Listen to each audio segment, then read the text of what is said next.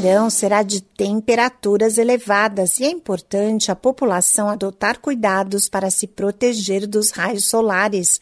A exposição ao sol é fator de risco para câncer de pele, como alerta a campanha Dezembro Laranja, promovida este mês pela Sociedade Brasileira de Dermatologia.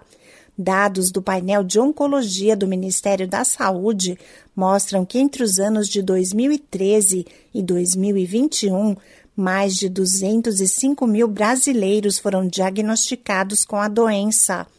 E a estimativa é que o número seja ainda maior em razão dos casos subnotificados, especialmente por causa do período de pandemia em que muitas pessoas deixaram de ir ao médico e de fazer exames.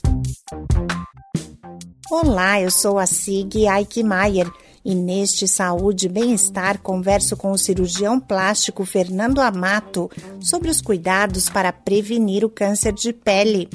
O médico diz que o principal deles é utilizar o protetor solar. O protetor solar ele deve ser adequado para a pele de cada indivíduo.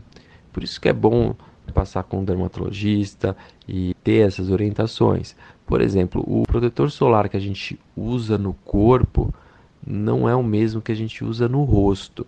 Ele é muito mais oleoso, isso pode até prejudicar a pele no rosto. Então, cada local tem um, um, um filtro solar para poder ser usado. Agora, fator de proteção solar, para ele ter efeito, ele tem que ser acima de 30. Mas pessoas muito claras, elas precisam usar fatores acima de 60. Então, fatores é, acima de 30 são pessoas que têm uma pele um pouco mais escura. O interessante é não se queimar, não deixar que aquela exposição ao sol prejudique a pele. Então, aquela pessoa que usa um protetor solar e acaba se queimando, ela, ela está correndo risco e está danificando a pele, danificando o DNA da pele pode aumentar o risco de desenvolver o câncer de pele. Protetor solar também deve ser passado em dias nublados, reforça o cirurgião plástico Fernando Amato. Num dia nublado também tem raios ultravioletas e também é importante estar usando protetor solar. Além disso, mesmo quando não vai sair fora na rua, já é interessante usar protetor solar. Hoje em dia existem hidratantes já com protetor solar que já poderiam ser usados, mas é, é melhor usar um protetor solar com um fator de proteção mais alto e estar tá reaplicando isso durante o dia para não perder o efeito. Tem recomendações até de troca de duas em duas horas. Então, para quem vai aí estar tá no sol, tá tomando sol, não deixar de reaplicar também quando vai no mar, está na água, porque o protetor pode sair e pode perder o, o efeito.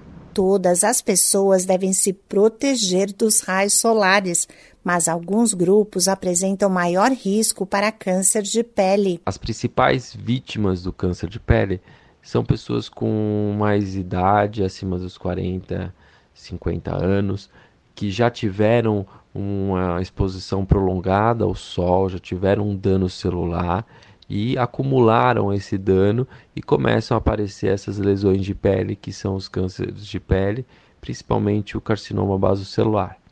É interessante que pessoas que têm história de família ficarem atentos porque o risco delas desenvolverem um câncer de pele é muito maior, principalmente no melanoma, que é um câncer de pele mais agressivo com um risco maior. E se puder fazer o diagnóstico precoce, o, o tratamento pode atingir a cura.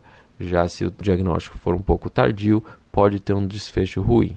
Então, é importante ficar bem atento a isso e também é importante saber que não é só nessa faixa etária. O melanoma pode atingir pessoas de, com idade mais jovem, pode até crianças podem apresentar. Então, qualquer lesão, qualquer pinta, qualquer mancha que leve uma desconfiança, é importante procurar um médico para iniciar uma investigação.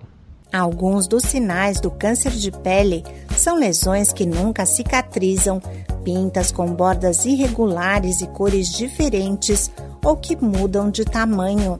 Esse podcast é uma produção da Rádio 2.